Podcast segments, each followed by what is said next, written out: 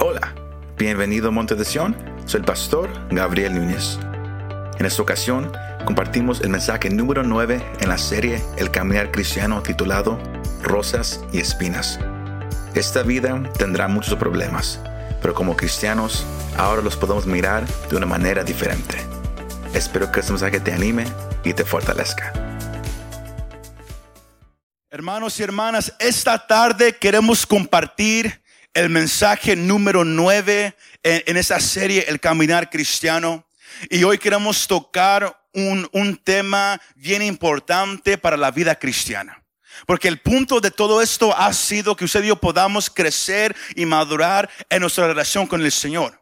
Porque la, la Biblia lo, lo, lo usa uh, de, de varias maneras, que nuestra relación con Dios es como un caminar que requiere que, que, que, usted se mueva, que requiere que usted, que, que usted no, no, no, se quede sentado nomás esperando la venida del Señor, pero que usted viva una vida, que, que usted sea activo en su caminar con el Señor. Entonces todos agarramos esa parte, eso lo hablamos al conversar de la serie, y, pero hoy queremos tocar algo bien importante. Que, que, cuando usted y, y, uh, y, yo logremos entender es, esta parte de la vida cristiana, usted va, va, a empezar a mirar a todo con una actitud diferente. Y el tema de esa tarde lo, lo, lo, lo agarré de, de una uh, conversación que, que, que, que, mi esposa y yo tuvimos con, con, con, una hermana hace unos días. Estaba yo buscando el título para, para este tema y, y luego ella, ella, ella, dijo una frase que, que, que, que se me quedó en la mente y es, y es el tema de esa tarde y es rosas y espinas. Roses and thorns. Rosas y espinas. Roses and thorns. Hoy yo les quiero hablar acerca del sufrimiento, acerca de las pruebas, acerca de las tribulaciones. Porque el caminar cristiano, en caso si alguien no lo sabía, el caminar cristiano no es un caminar de, de flores hermosas, donde hay animales curiosos y todo sale bien. El caminar cristiano es un caminar duro. Es un caminar de pruebas. Es un caminar donde habrán a, veces aflicciones, donde usted y yo vamos a pasar por tiempos difíciles, donde van a suceder cosas en nuestras vidas, donde usted y yo no vamos a entender por qué está pasando y no vamos a entender por, por cuál razón eh, Dios lo ha permitido en nuestra vida. Pero cuando usted y yo entendemos la, parte clave de este mensaje, que, las pruebas, las tribulaciones son parte de este camino. Y, y usted, las va a empezar a mirar de una manera diferente. Rosas y espinas. ¿Cuántos dicen amén? Porque como que todos ya, ya se asustaron un poquito.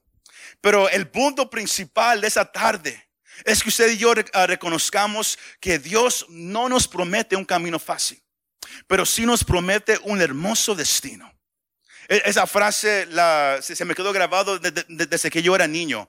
Mi papá le gustaba mucho la, la película el, progreso del peregrino, que, está basada sobre un libro de, John Bunyan. Que, fue escrito en, los 1600. Es, es, es, un libro que es una alegoria acerca de la vida cristiana. Y, hay un personaje que se llama uh, Flexible. Y es, es, él, representa a la gente que quiere seguir a Dios porque piensan que, que, es fácil. Porque escuchan cuánto Dios los ama, escuchan sobre el cielo. Mas ellos uh, no, no entienden que, que entre el llegar a, a la presencia del Señor desde ahorita hasta, hasta ese entonces hay problemas. Porque hay un enemigo que te odia a ti se llama Satanás. Y él va a hacer todo lo posible para hacer tu vida aquí en la tierra como un infierno. Y porque hay tantos problemas a veces en el caminar cristiano, mucha gente cae en una dis, uh, de, de desilusión que dice, yo pensé que, que, el vivir para Cristo iba a ser diferente. Yo pensé que eso iba a ser un camino diferente. Porque al venir a Cristo va, va, van a suceder tantas cosas. Ahora el deseo mío no es asustarlo. El deseo mío es que usted entienda que el, camino es, es, hermoso en temporadas, pero también hay temporadas difíciles. Eh, ahora, yo sé que, que, muchos aquí ya han pasado por, por, por, tiempos difíciles, ¿verdad que sí? Más sobre todo, ¿qué, qué, qué ha pasado? Dios ha estado con usted. Amén. Dios ha estado conmigo y por eso lo alabamos. Amén. Bendito sea el nombre del Señor. Pero son estas mismas tribulaciones, iglesia, las que Dios usa para refinar la fe del cristiano. Y es así como si yo tenemos que mirar cada problema, no como una inconveniencia, pero como una oportunidad. Es la mentalidad que, yo creo que usted tome en, en, esta tarde. Porque, eh, como dije, el sufrir es parte del caminar cristiano. El Señor Jesucristo dice en Juan capítulo 16, versículo 33, Él dice, estas cosas les he hablado para que en mí, escuchen lo que Él dice, para que en mí tengan paz. En el mundo tienen tribulación, pero confíen, yo he vencido al mundo. Las palabras del Señor, Él, nos está diciendo que la, la, confianza del creyente no puede estar en este mundo, porque aquí van a haber muchos problemas. La confianza del creyente tiene que estar solamente en Cristo Jesús, porque van a haber problemas aquí. Pero no nomás van a haber problemas aquí materiales o, o de salud. También el vivir para Cristo trae problemas de la gente. No más ¿Por, cuál razón? No más por la fe que tenemos en Cristo Jesús. Y Pablo habla de eso en 2 de Timoteo capítulo 3, versículo 12, donde él dice, y en verdad, todos los que quieren vivir piadosamente, ¿se recuerda esa palabra? Lo aprendimos la semana pasada. Los que quieren vivir piadosamente en Cristo Jesús serán qué? Perseguidos. Y él, él ahí está hablando a Timoteo acerca de, que aquellos que quieren vivir una vida de devoción para Dios, aquellos que quieren agradar a Dios con toda su vida, van a tener problemas porque habrá gente que va a decir, ¿por qué vives de esa manera? Quizás un esposo o una esposa, quizás hijos, quizás padres, quizás familiares, amigos, que, que, que, por los cuales el, enemigo va a tratar de obrar para tratar de, que la persona caiga en un, desánimo para abandonar ese camino. Porque el que quiere vivir para Cristo, el que quiere caminar con Él, va a enfrentar problemas en el mundo, pero también va, a enfrentar persecución de aquellos que, que no quieren que, la persona viva para Cristo. Y es importante que, que usted y yo entendamos esa parte. Porque, porque hoy en día casi no se escucha eso. Hoy en día el mensaje que más se predica de aquí es que Dios te va a bendecir, de que todo te va a salir bien, de que esta va a ser tu mejor vida ahorita. Y, muchos escuchan eso y a, la primera señal de enfermedad preguntan, ¿qué pasó? Quizás estoy yo en pecado, por eso me enfermé quizás estoy mal, por eso eso está pasando en mi vida. Porque así piensan muchos. Que, que, que, cuando algo malo pasa en la vida es porque es por un pecado o es por, o es por eso o aquello. Sin saber que, que la Biblia nos deja saber que aunque uno viva piadosamente para el Señor, uno todavía tendrá tribulaciones y problemas. Job es el mejor ejemplo. Él vivía para el Señor. Él hacía todo correcto. Él hasta, ofrecía sacrificios a Dios por medio de sus hijos. En caso si ellos habían hecho algo mal contra de Dios, pero aún así le, vino tantos problemas a su vida. ¿Por qué? Porque Dios tiene un plan para cada uno de nosotros. Y el plan que Dios tiene para usted y para mí es que la fe de nosotros cada día madure, de que la fe de nosotros cada día se refine, se haga más fuerte. Ese es el plan de Dios para usted y para mí. ¿Cuántos dicen amén? ¿Cuántos dicen amén? Aleluya. Si no, si usted quiere vivir para el Señor, usted va, a tener problemas. Si el Señor Jesucristo, si Él tuvo problemas, usted y yo lo vamos a tener. si, quiere lo, puede leer en su casa. Juan capítulo 15, versículo 18 al 25. Es, eso ahí habla de, cómo el Señor Jesús, él, da e, ese discurso de que el mundo a mí me odia y el mundo a ustedes también los va a odiar. Si, a mí me odian y yo he pasado por todo eso, ustedes también. Si no es importante saber que este camino no es fácil, pero aún en todo es su iglesia. Los problemas obran para el bien del creyente.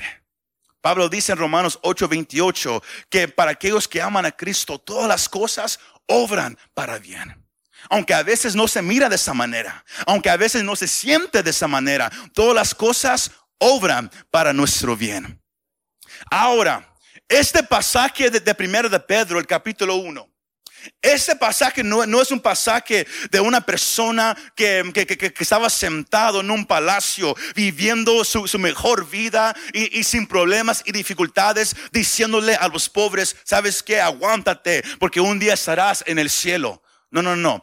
Esas palabras son las palabras de un hombre que había sufrido y que iba a seguir sufriendo hasta el punto de la muerte por su fe en Cristo. Y él estaba animando a, cristianos que estaban siendo perseguidos en, toda esa región por, por, causa de su fe. Había emperadores que se habían levantado echándole la culpa a los cristianos por causar tantas cosas y ahora muchos estaban huyendo por sus vidas sino Pedro, él escribe esta carta para animar a los creyentes. Que no importa el problema en el cual te encuentras, el problema va a obrar para tu bien. Aunque no se mire, aunque no se siente, el problema va a obrar para bien. Pero usted puede decir, pero pastor, ¿cómo, cómo, cómo pudo Pedro decir eso? Es que, es que usted no sabe lo que está pasando en mi vida. Es que usted no sabe cómo yo estoy pasando esa enfermedad. Es que usted no sabe lo que está pasando en mi matrimonio, en, en el trabajo. Usted no lo sabe. Para el cristiano, todos los problemas obran para nuestro bien. Porque tenemos, iglesia, usted yo tenemos una esperanza viva. Y es lo que Pedro, él comienza antes de, decirle lo demás a los creyentes. Ahí mismo, primero de Pedro, capítulo 1, el versículo 3, él le dice a, a los creyentes, bendito sea el Dios y Padre de nuestro Señor Jesucristo, quien según su gran misericordia nos ha hecho nacer de nuevo a qué? A una esperanza viva ¿Cómo, ¿Cómo, lo hizo? Mediante la resurrección de Jesucristo de entre los muertos. Porque Cristo eh, el Dios mismo vino, tomó la forma de un hombre, caminó este mundo, vivió una vida perfecta y murió en una cruz por los pecados de la humanidad, para que todo aquel que, que, ponga su fe en, en, Él como su Señor y Salvador sea perdonado y limpiado de, de sus pecados. La única manera que eso puede suceder es porque Él murió en la cruz, Él fue sepultado, la iglesia, Él resucitó al tercer día. Y porque Él está vivo, el creyente tiene la hora de la esperanza de, una vida eterna en Cristo Jesús. Pero no nomás una vida eterna. El versículo 4 dice, no nomás de, de, los muertos, sino también para obtener una herencia incorruptible, inmaculada y que no se uh, marchitará, reservada en los cielos para ustedes. Si no nomás tenemos usted y yo una vida eterna en Cristo Jesús. Usted y yo cuando muramos, si usted ha puesto su fe en Cristo como su Señor y Salvador, si usted puso su fe, usted ha sido perdonado de sus pecados, usted ya no le debe nada a Dios. Cristo pagó la deuda por usted y sabe que ahora usted tiene la promesa de una vida eterna en Cristo. Sino cuando usted se muera a este mundo y usted cierre sus ojos aquí, usted los va a abrir en el cielo por la eternidad. Esa es la esperanza viva. Pero no nomás tenemos vida eterna, también tenemos usted dio una herencia que es todo lo que usted hizo para el Señor. Todo lo que usted sufrió por causa del Señor, Dios no, no lo deja nomás. Oh, qué bueno. No, Él tiene una herencia, una recompensa para aquellos que sufren por su causa. si tú has sufrido mucho, alégrate no por el sufrimiento, pero porque algo grande espera un día en la presencia del Señor. Y Pedro aquí se lo está recordando a los creyentes. Que tenemos vida eterna, que tenemos una recompensa y podemos estar seguros. Porque la salvación que Dios le ofrece al hombre es una salvación segura. El versículo 5 lo dice, mediante la fe, ustedes son qué? protegidos por el poder de Dios para la salvación que está preparada para ser revelada en el último tiempo. No, sino no nomás Dios, eh, no más Cristo vino y murió por nosotros y tenemos ahora una vida eterna, tenemos una recompensa, pero en todo eso somos protegidos por Dios mismo. Qué cosa tan hermosa, hermano, hermana, que Dios nos ame tanto, que Él nos salve, que Él nos dé vida eterna, que Él nos dé una herencia y sobre todo eso, Él es, Él es el que nos protege día y noche en este mundo. Cuando dicen amén? Aleluya. Aleluya. ¿Cuándo están felices? Porque el versículo 6, Pedro comienza así. Dice, en lo cual ustedes ahora se regocijan que grandemente. ¿Por cuál razón? Por todo lo que él acababa de decir. Todo lo que tenemos. Regocíquense grandemente, aunque ahora, pero escuche, aunque ahora por un poco de tiempo, si es necesario, sean afligidos con, con diversas pruebas. Todo esto nos está esperando, pero en este mundo el camino no será fácil. Habrán problemas. Habrán dificultades, pero escuche, lo, o mire lo, que Pedro dice, que aunque ahora, si es necesario, será que toda tu vida, no, es por un poco de tiempo. Usted, lo, más que, usted camine con, el Señor, usted va a notar una cosa, que hay temporadas en la vida. Hay temporadas donde, todo está hermoso, pero, de repente viene una temporada donde hay problemas y tribulaciones. Pero no dura para siempre. Son más las temporadas buenas que las temporadas malas. Siempre recuerde esa parte. Son más las temporadas buenas que las temporadas malas. Pero sí hay temporadas difíciles, donde hay pruebas para cada uno de nosotros. Cuando usted y yo lleguemos a este entendimiento de que habrán pruebas, de que habrán problemas, usted y yo reconocemos una cosa, como lo vamos a mirar al final del mensaje que todo en este mundo es pasajero. Todo. Hace unas semanas hablamos de cómo el caminar cristiano requiere que usted y yo vivamos y caminemos por fe. Con la mente, con la mirada, no en este mundo, sino en la eternidad. Pablo dice, porque andamos por fe y no por vista. Cuando la persona anda por vista, mira todo lo que está pasando. Vienen problemas y dice, Señor, ¿por qué? Señor, ¿por qué me está pasando esto? ¿Por qué has permitido que eso llegue a mi matrimonio? ¿Por qué has permitido que eso llegue a mi vida, a mi salud, a mis hijos, a mis nietos, en el trabajo o, cualquier área de la vida? Si usted se encuentra muchas veces renegando con el Señor, peleando con Él, asking why so many times, usted quizás todavía no ha llegado al entendimiento de que todo lo que pasa, Dios tiene un propósito. Yo he aprendido una cosa en, en, este caminar con el Señor, que Dios es el creador de todo. Usted y yo somos la creación de Dios. ¿Y quién soy yo para pelearme con Dios? ¿Quién soy yo para renegarle a Dios? Si Dios es el que me dio la vida, Dios es el que me salvó. Dios es el que me guarda mis salvaciones al final. Dios es el que ha provisto para mí toda mi vida. ¿Quién soy yo para renegar cuando algo malo pase en mi vida? Se me va siguiendo. El punto es mirar a todo con un, un punto de vista diferente. Porque hoy en día vivimos en un mundo donde todos quieren que todo esté bien. Donde si algo, si algo pasa mal, la gente se enoja. Pero hay un propósito para los problemas. Recuerde, el tema es rosas y espinas. Si usted mira la, flor, es, esa flor que, es una rosa, usted mira que, es una, una, rosa hermosa, con, una, una, fragancia hermosa. Y esa rosa es tan popular que ahora es el símbolo del amor. ¿Verdad que sí, hermanos?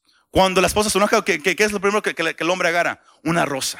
¿Verdad que sí? O a, menos, que, sea chafa y nomás vaya afuera a arrancar cualquier cosa. Amén. Pero si, si alguien, alguien que ama va a ir a la tienda a agarrar una rosa, ¿verdad que sí? ¿Por qué? La rosa representa el amor.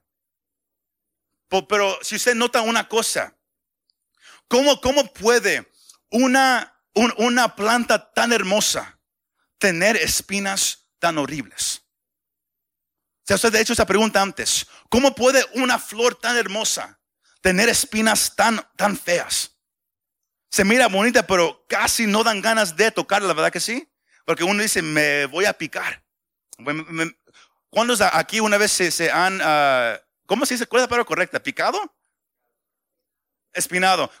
Ah, ¿Cuántos se han espinado una vez ah, en su vida? ¿Se siente bueno? ¿Duele, verdad que sí? Pero se ha, hecho la pregunta, ¿pero por qué tiene una rosa espinas? Why does a rose have thorns?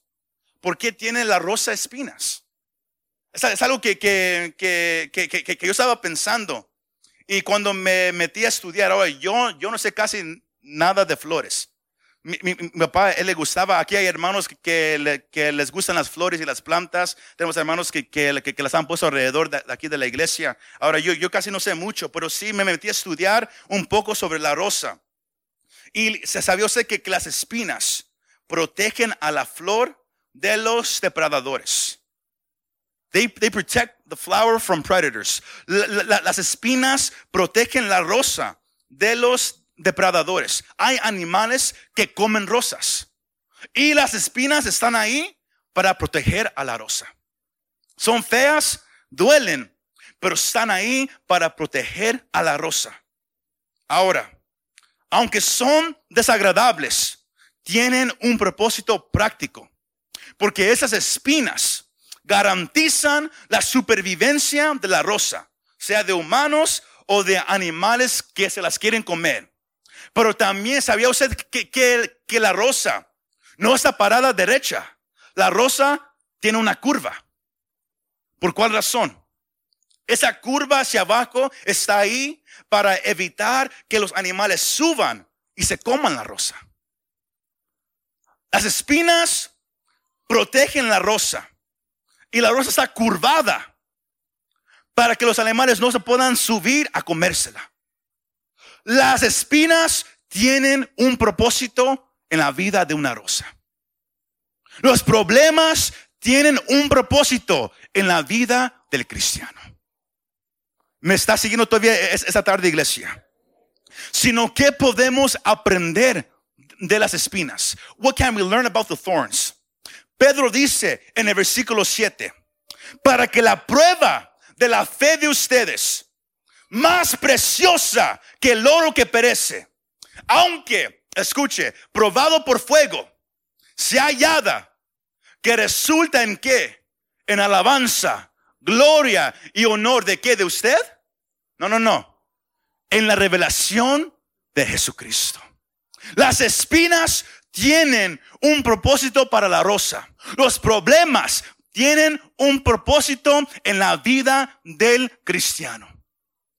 La manera en que usted y yo respondemos a los problemas, a las tribulaciones, es una oportunidad para demostrarle a los demás, para demostrarle a uno mismo de todo lo que Dios puede hacer. Los problemas nomás son oportunidades para mirar el poder de Dios. Muchos, pero muchos lo miran como una inconveniencia. Pero Dios todo estaba yendo bien. Ahí está, el problema. Todos, todos queremos comodidad. Dios quiere madurez. Todos queremos que comodidad, que todo vaya bien siempre. Dios dice, no, no, no. Si todo siempre está bien, te vas a caer. Si las rosas no tuvieran espinas, cualquiera va y nomás las arranca. Pero porque tienen espinas, el que, el que las quiere arrancar va cuidadosamente a cortarlas. Los alemanes dicen, ah, mejor no, ahí la dejo nomás. Los problemas son para nuestro bien, hermano y hermana. Los problemas son para nuestro bien. Pedro en el versículo 7 da tres cosas que, que, que, son el resultado de los problemas en nuestras vidas. Los problemas hacen estas tres cosas. Los problemas demuestran tu fe. they prove your faith. Demuestran tu fe. Los problemas desarrollan tu fe. They develop your faith. Y los problemas te llevan a glorificar a Cristo. They take you to glorify the King. Cuando hay problemas en tu vida, ahí sí se va a notar cuánto tú confías en Dios. Es la demuestra de tu fe. Porque cuando todo va bien, todos podemos venir a Dios y levantar las manos. Pero yo no sé si alguien aquí ha, habido un día a levantar las manos cuando uno está enfermo. Es bien difícil, ¿verdad que sí? No hay fuerza. A veces ni hay deseo. Y no sé si usted ha venido una vez a tratar de alabar a Dios cuando hay problemas en su matrimonio. Cuando usted, y su pareja no se han hablado por, una semana. Yo no sé si usted un, un, día han venido aquí a tratar de alabar a Dios. Muchos dicen, nada, mejor no. Cuando algo anda mal en el trabajo o cualquier otra área de tu vida, los problemas son una oportunidad para demostrar tu fe, para mirar en, en, cuál nivel está tu fe ahorita. Porque Dios, Él no quiere que, que tu fe se quede en un nivel. Sino él va, él va a permitir que hagan problemas que tú nunca has enfrentado para que te lleven a una fe más fortalecida y más diferente de que antes tenías. Y, luego va a haber otra temporada en tu vida donde, donde verán problemas más grandes, pero eso te va a llevar a tener una fe más fuerte que antes tenías y así va a seguir, seguir, seguir hasta el día en que estés en la presencia de Dios. Los problemas demuestran tu fe. Los, los problemas desarrollan tu fe. Usted, si usted ha estado en problemas y usted ha tenido que orar, usted sabe que la oración es muy diferente, ¿verdad que sí? Ya no es Señor, gracias por el frijol ese día. Te doy gracias, Padre. Amén. Cuando uno está en problemas, uno ora y uno dice, ¿sabes qué? Tengo que ir a orar otra vez. Siento esta carga, todavía tengo que ir a orar otra vez. Porque, porque sabía usted que la oración no nomás es hablar con Dios, pero la oración es transferir una carga hacia otra persona. Sino si usted ora y todavía usted está, batallando con, la carga sobre usted, usted no oró de verdad. Somos llamados a orar hasta que usted sienta que la carga ahora está en las manos de Dios. Porque si usted se levanta y usted todavía está preocupado, preocupado, preocupado, usted no le ha dado la carga a Dios. Porque la, palabra es bien clara. Podemos echar todas nuestras ansiedades sobre Él porque Él nos ama. Él nos ama. Las pruebas desarrollan tu fe. Te dejan saber si de verdad confías en Dios. Y si no, te ayudan a confiar en Dios. Y luego al final de todo, cuando tú sales de la prueba, cuando tú sales del fuego, cuando tú sales de esa tribulación, ¿sabe qué pasa? Tú no te alabas a ti mismo. Tú no dices, ok, No, ¿sabe, sabe, sabe, qué, qué dice el creyente? Glory to God, gloria a Dios. Porque si Él no me hubiera sacado, yo no sé qué me hubiera pasado. La gloria sea solamente para el Señor. Eso es lo que las pruebas hacen en la vida del cristiano. Las pruebas sacan todo lo que está dentro de nosotros. Todo lo que está escondido. Pablo, uh, Pedro usa el ejemplo del, del, oro y el fuego. Y usted estudia acerca de eso. Cuando, cuando, eh, cuando quieren hacer hoy, uh, joyas, toman el oro, pero lo, lo ponen en un fuego ardiente. Y ese fuego ardiente saca todas las impurezas del oro. Todo lo que no debe de estar ahí, el fuego lo quita. Y así es como uno tiene 100% oro refinado, oro puro. Dios usa las pruebas en nuestras vidas para sacar todo, todo lo que hay en nosotros. Si usted una vez ha orado, Señor, quítame el enojo. Él le va a dar oportunidades para que usted no se enoje. Tenga cuidado como usted ora. Si usted ora, Señor, dame, dame más paciencia. Él va a decir, perfecto. Él va a abrir una puerta, vendrán situaciones donde usted va, a tener que, que ser paciente. Así obra Dios. Porque la meta de Él es que usted y yo seamos refinados en nuestra fe. Si usted todavía está en el mismo nivel que, que usted ha estado por 20 años, algo, algo no anda bien. Usted debe de madurar, de desarrollar su fe en Cristo Jesús. Porque recuerde, la fe es confianza en Dios. Confianza en todo lo que Él ha dicho y que Él lo hará. Eso es fe. Si usted dice yo tengo fe en Dios, usted está diciendo yo tengo confianza en Dios, que, lo, que lo, que está escrito en ese libro es verdad y que el Dios de lo cual ese libro habla, Él va a hacer lo que Él ha prometido. Y Dios va a permitir tribulaciones en las vidas para que ustedes seamos refinados, puros, para que, tengamos una fe 100% pura y 100% dedicada hacia nuestro Dios. ¿Cuántos dicen amén? Y hay veces que usted y yo nunca sabemos lo que, lo que de verdad creemos hasta que pasamos por una prueba. Ah, Pablo dice, es en una de Timoteo 11, ah, capítulo 1, versículos 11 y 12. Él, él está hablando a Timoteo. Él dice, para este evangelio yo fui constituido predicador, apóstol y maestro. Pero mire lo que dice en el versículo 12. Por lo cual también sufro estas cosas, pero no me avergüenzo. ¿Por qué? Porque yo sé en quién he creído. Y estoy convencido de que Él es poderoso para guardar mi depósito hasta aquel día. Las pruebas te ayudan a saber si de verdad confías en Dios. Piénselo, ¿qué estás pasando ahorita en tu vida que está requiriendo que confíes en Dios? ¿Qué está, pasando ahorita en tu vida que está requiriendo que pongas tu mirada solamente en Dios de que Él lo va a hacer? Y cuando lo pienses, ¿sabes qué?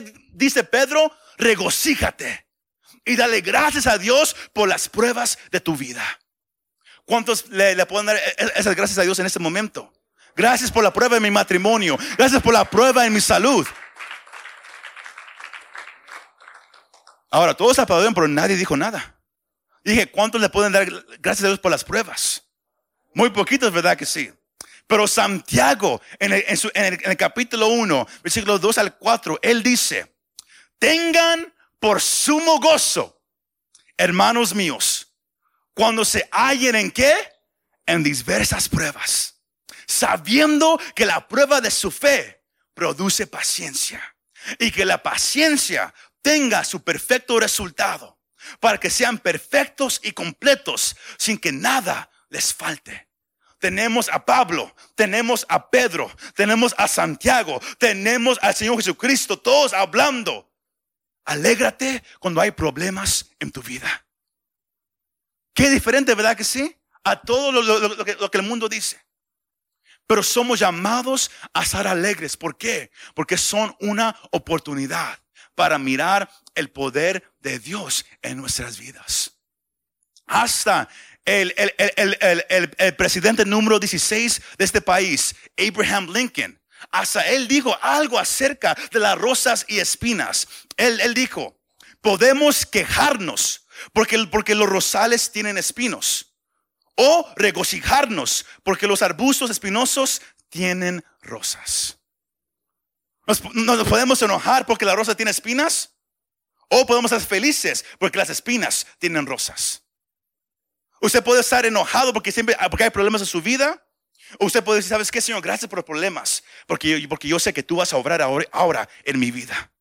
Yo voy a mirar tu poder en mi vida. Es una forma de actitud. Es como usted lo está mirando. Usted lo puede mirar enojado o con un punto de vista diferente. ¿Cuántos dicen amén? Para cerrar ese estudio, ¿cuáles son los beneficios de sufrir? Número uno, el beneficio de sufrir es una forma de disciplina de parte de Dios. Porque van a, ver, van a veces, hermano, que donde usted y yo nos vamos a descuidar en nuestro caminar con Dios. Y Él va a permitir que cosas sucedan para que podamos regresar a Él. Ese es un beneficio. Hay, un, mensaje que, queremos ah, compartir en unas semanas acerca de una oración que hizo un rey. Y su oración fue, Señor, no quiero que me hagas rico y Señor, no quiero que me hagas pobre. Porque si soy rico, me voy a olvidar de ti. Pero si soy pobre, voy a renegar contigo. Dame solamente lo que yo necesite para que tú siempre seas exaltado. El beneficio de, los problemas es que es, es una forma para que Dios nos discipline. Cuando estamos descarriados. Porque sabes, porque si, por ejemplo, si alguien está enamorado de, de su trabajo, ¿qué va a hacer Dios? Él va a permitir a veces desde que la persona pierda el trabajo. Porque Dios quiere tumbar el ídolo de la vida. Y la persona dice, Dios, pero ¿por qué me quitas el trabajo? Yo, yo pensé que me amabas. Dios lo hizo por tu bien. Él quitó el ídolo que estaba en tu vida. Igual con el dinero. Cuando alguien está tan enamorado del dinero, Dios va, a permitir que, la persona tenga problemas ah, financieros. Para que la persona no confíe en el dinero, sino que sino confíe en aquel que es el que provee en toda área. Ese es un beneficio cuando dicen amén. Y esa es, es una muestra de su amor. Número dos, ¿cuál es otro beneficio? El sufrimiento nos permite identificarnos y animar a otros en sufrimiento. Pablo dice, último pasaje en, esta tarde, segundo de Corintios 1, 3 al 4, él dice, bendito sea el Dios y Padre de nuestro Señor Jesucristo, Padre de misericordias y Dios de toda consolación. Mire el versículo 4, el cual nos consuela en todas nuestras tribulaciones. Qué hermoso, ¿verdad que sí? ¿Para por cuál razón? Para que también nosotros podamos consolar a los que están en cualquier aflicción, dándoles el consuelo que nosotros mismos somos consolados por Dios. Van a haber veces que Dios va a permitir algo en tu vida. No porque hay pecado, no porque estabas mal. Él lo va a permitir porque alguien que tú conoces lo, lo va a enfrentar más adelante. Y Él quiere que tú te puedas identificar con la persona. Porque es bien fácil cuando alguien está en problemas y usted está bien, ¿verdad que sí? Decirle, hey, anímate, Dios está contigo, tú síguele. Y nos vamos nosotros a, todo bien y ellos se van a una casa llena de problemas. Pero cuando Dios permite de que usted y yo pasemos por problemas, Él lo permite a veces para que usted y yo le podamos ayudar a alguien que lo va a enfrentar más adelante. Para que usted pueda identificarse con ellos, para que usted pueda tener misericordia, gracia, entendimiento de cómo se siente vivir por eso. Yo lo he pasado, yo sé, yo sé que aquí hay muchos que, lo han pasado, que donde algo ha pasado en su vida, pero Dios lo permitió porque había alguien que lo iba a necesitar. Sino ese es un beneficio de las pruebas. No te enoques, hermano, hermana. Habla con él y dice, Señor, ¿Qué me quieres enseñar por, esa razón? Número tres, las pruebas es un beneficio. ¿Por qué? Porque nos acerca más a Jesús. Las pruebas siempre te van a acercar a, Cristo o te van a alejar. Dependiendo cómo las tomes, cómo lo mires. Porque sabe que crecemos más cuando pasamos por momentos difíciles. No sé por qué, pero así funciona en la vida. Cuando, cuando alguien pasa por algo difícil, uno crece más, uno se hace más fuerte. Y es ese sufrimiento que nos despoca de todo amor a lo artificial. Cuando alguien ha, pasado por un infierno, ya no hay ese amor hacia, el dinero. Cuando alguien estuvo enfermo y casi se murió, ya no, ya no, no, le pone interés al trabajo como antes lo hacía. Ahora valora más la vida. El cristiano que pasa por problemas y sale ahora valora más su relación con Dios. Reconoce que sabes que la vida en un momento se puede acabar. Yo prefiero enfocarme solamente en Él para siempre. Cuando Cristo es todo lo que tienes, reconoces que Él es lo único que necesitas. When He's all that you have left, you realize He's all that you need. Cuando Cristo es todo lo que tienes, reconoces que Él es lo único que necesitas. Y habrán veces que Dios va a permitir que algo suceda para que sepas que Él es lo único que tú tienes. Él es el único a lo cual tú puedes recurrir. Y Él te va a ayudar. Y Él será tu todo. Último, ¿cuál es el último beneficio de sufrir? Nos recuerda que este mundo no es nuestro hogar. Nos ayuda a mantener la mirada no en el mundo, sino en el cielo. Cuando usted y yo como que sufrimos persecución, pobreza, la eternidad comienza a convertirse en la luz más brillante de la vida, ¿verdad que sí? Uno dice, ¿sabes qué, Señor? Mejor ya llévame. Aquí hay puros problemas, puros enojados, todos aquí demócratas y republicanos, aquí todos enojados en trabajo, todos asustados de lo que viene. Señor, yo no más quiero estar contigo, ya ven por mí. Un cristiano que entiende eso siempre va a decir Maranata, Maranatha. ¿Qué significa eso? Cristo, ven pronto. Si usted dice, no, no, no, no, no, no, no. Todavía quiero trabajar, todavía, quiero tener hijos, todavía quiero tener nietos, todavía quiero tener todo aquello. Usted no ha, no entendido lo que es tener la mirada en la eternidad. ¿Cuántos pueden decir, Maranata, ven Señor Jesús? ¿Cuántos, cuántos, cuántos estuvieran felices si, si, él, hoy viniera esta noche? Muy poquito. Algunos dicen, no, no, no, I'm not ready, no estoy listo, no estoy listo. Siempre tenemos que estar listos. Este mundo no es nuestro hogar. ¿Cuántos dicen amén? Muchas gracias por escuchar este mensaje. Si te gustó este mensaje y te gustaría ayudar a apoyar nuestro ministerio, compártelo con tus amigos y familiares. Para conocer más de lo que Dios está haciendo aquí en Monte de Sion, o si quieres bajar nuestra app para el teléfono, visítanos montedesion.com. Gracias y nos vemos la próxima vez.